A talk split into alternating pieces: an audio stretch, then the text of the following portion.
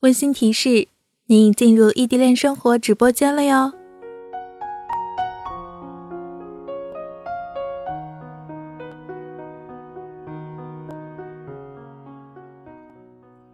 Hello，亲爱的小伙伴们，你们和他还好吗？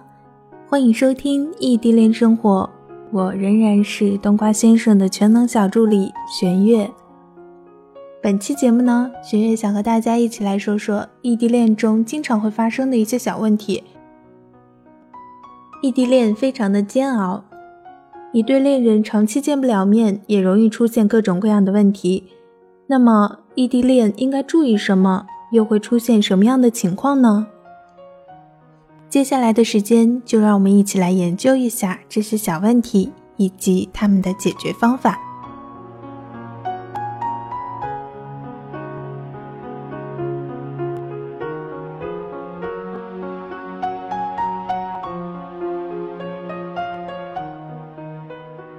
第一个问题肯定是最重要的信任危机。像我们这样的异地恋情侣，不能经常陪伴在对方的身边，所以信任危机产生的可能性会非常的大。比如说，你的他告诉你他今天要去唱歌，那么你肯定会在心里想，他是和谁一起去的？总共有几个人？会什么时候回来？会干一些什么呢？问题就会接二连三。如果你问的时候，他显得有些不耐烦，那么你心里更会想一些乱七八糟的东西，就会顿时好没有安全感。其实要想避免这个问题很简单呀，就是在你出去唱歌的时候，或者你和你的同学们去参加某个集体活动的时候，可能让对方多想的时候。你就主动的把一些他想知道的东西全都一股脑的告诉他就好啦。这样的话，他想知道的东西你全都主动告诉他了，他理所当然的就不会瞎想了。曾经呢，有一位小伙伴问我，他的女朋友要和他的同学一起出去唱歌，他其实不想让他女朋友去，但是呢，又怕他女朋友会觉得他管的太多了，感觉到不自由。所以呢就很犹豫，然后我就跟他说，只要他女朋友想去，就应该让他去，只要可以保证安全，而且不是和别的男生一起去的就可以啦。第二个很常见的问题是找不到聊天的话题。这个问题呢，其实在前面的节目里面已经提到过很多次了，就是没有共同话题嘛。像我们这样的异地恋，每天的联系都只能靠电话和短信，有时候会 QQ 视会儿频啊什么的，但是时间长了，聊天的话题就会慢慢的用完了，然后在聊天的时候就不知道应该说一些什么了。其实，在聊天的时候，你可以和他讲一讲你日常生活中每天发生的事情啊，因为我们每天的生活都是不一样的。所以讲的东西肯定也是不一样的。可能会有小伙伴会说，我每天的生活就是家、学校、家、单位这样的两点一线，也没什么好说的呀。你要是这样想的话，就说明你对生活还不够热爱。如果你细心一点，就会发现，你从家到学校或者从家到单位的路上，都会发生很多事情。嗯。除了和他多说一点你日常生活中的一些小事之外，还有一个可以增加共同话题的技巧，就是培养兴趣爱好。这在前面的节目里面也说到过了。其实没有共同话题的根本原因就是你不知道我在干什么，我也不知道你在干什么。久而久之，当然会没有共同话题啦。所以，我们只要改变这个局面，就可以改善了。第三个异地恋中经常出现的问题就是始终没有时间见面。异地恋呢，因为时间的距离，特别是相隔特别远的那些情侣啊，见面是非常困难的。曾经有小伙伴告诉我说，他们是一个在中国的最南面，一个在中国的最北面，真的是相隔特别远啊。跟他们比起来，我觉得我和冬瓜先生真的是太幸福了。那么，针对这个问题呢，也没有什么更好的办法啦。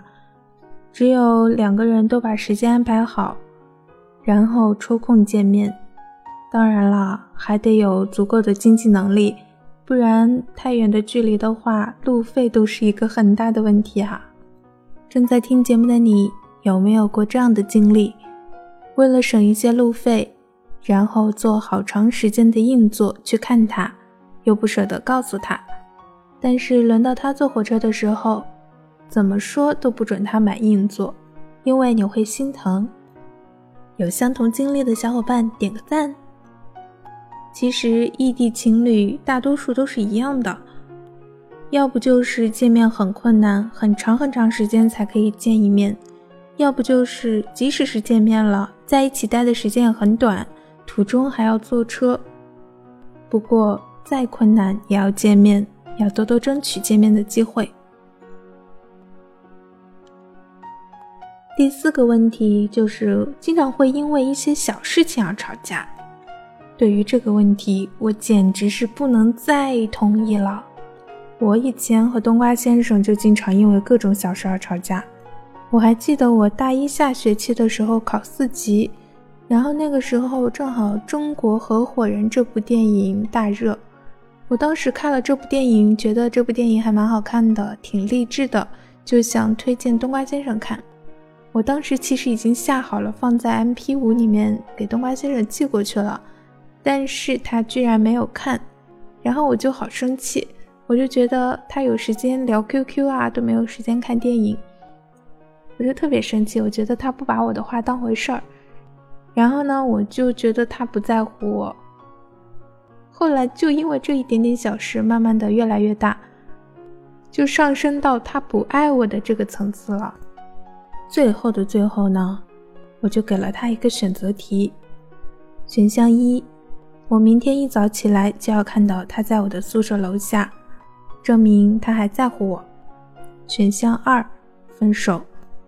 第二天早上就是我考四级的时候，其实我没有想到他会来，但是他真的买了票，坐了一夜火车赶过来了。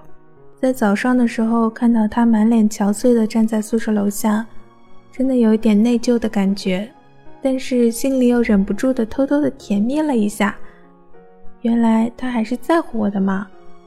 后来那一场四级考试有惊无险的通过了，我只要一想到我在考试的时候他就在教学楼外等我，我就觉得很心安。那一场考试也变成了我学生时代最美的一场考试。考完了试，一出教学楼就看到他在外面等我，这种感觉真的不要太美好哟。是不是有小伙伴会觉得我在秀恩爱？嗯，其实不是的，因为值得我回忆的美好的事情，估计也就这么几件了。他做的浪漫的事情，估计也就这么几件了。啊，一不小心又说了好多废话。回归正题，为什么会因为一些小事而吵架呢？可能很多小伙伴都会像我之前想的那样。因为一点小事，觉得他不爱你了，或者不在乎你了，然后就会吵架，然后就会冷战。其实这样一点都不好。异地恋情侣因为另一半不在自己的身边，所以事情都是一个人去担当，生活的压力就会变得非常的大。人有时候也会容易有脾气，可能会在和对方打电话或者发短信的时候，莫名其妙的就吵起来。还有可能他会把在别人身上受到的气全都发泄在你的身上，这样的话最讨厌了。所以，我们一旦遇到这样的问题，第一时间一定要冷静下来，千万不要意气用事。有些话说出去可就收不回来了。第五个问题，面临追求者。嗯，因为是异地恋。所以，不管是周末还是其他的时候，很多情况下都是一个人。所以呢，如果你的他长得很帅或者很漂亮，那么你就要当心了，说不定就有追求者在你不知道的时候追求他哟。以前就有过小伙伴问我，他女朋友在学校有追求者，他很烦，但是又不知道该怎么办。很明显嘛，人家就欺负我们异地恋，想要近水楼台先得月。但是你一定要知道，如果你的女朋友认定了你就是那个要和她一起共度一生的人，而且你又足够有魅力的话，那么你就不用太担心这个问题了，牢牢的抓住他的心就好了。第六个问题是交流变得越来越少。异地恋很有可能会因为双方中其中有一个学习忙、工作忙等等原因，交流的时间变得越来越少。有的时候想想也没有什么可说的，也就不主动联系对方了。久而久之，两个人就变得像普通朋友一样，很少聊天，甚至连普通朋友还不如。这样子最可怕了。第七个问题，觉得他对自己不够关心，因为对方不在自己的城市，很多事情亲力亲为，肯定会有很多压力。有的时候伤心，有的时候委屈，但是都没有人关心。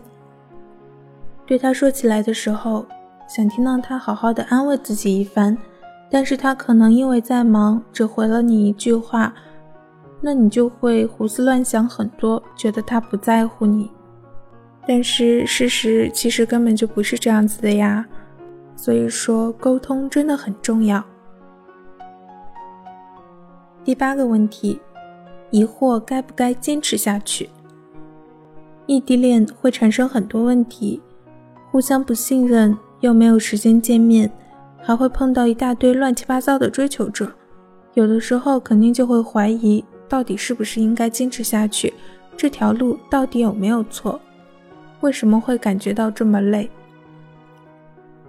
其实我有很多小伙伴是异地五年以上的，也有很多小伙伴是已经修成正果的。如果你问他们当初有没有疑惑过，当初有没有遇到过一些挫折，他们的答案肯定是有的。只是他们都坚持过来了，所以说，到底该不该坚持？说到底还是你自己的意愿问题。如果你愿意坚持，那么即使遇到再大的困难，你也是会坚持下去的。如果你不愿意坚持，那么再多的人劝你坚持下去，你也不会坚持下去。总之一句话，一切都跟着自己的心走。只要保证以后你不会后悔就可以了。